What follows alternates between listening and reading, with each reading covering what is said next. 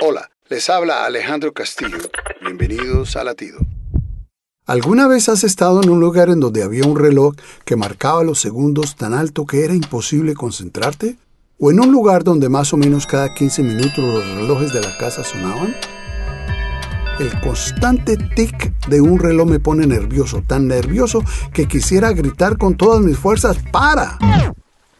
Vivimos en un tiempo en que somos controlados por la velocidad y la impaciencia. Actuamos como si de alguna manera pudiéramos controlar el tiempo.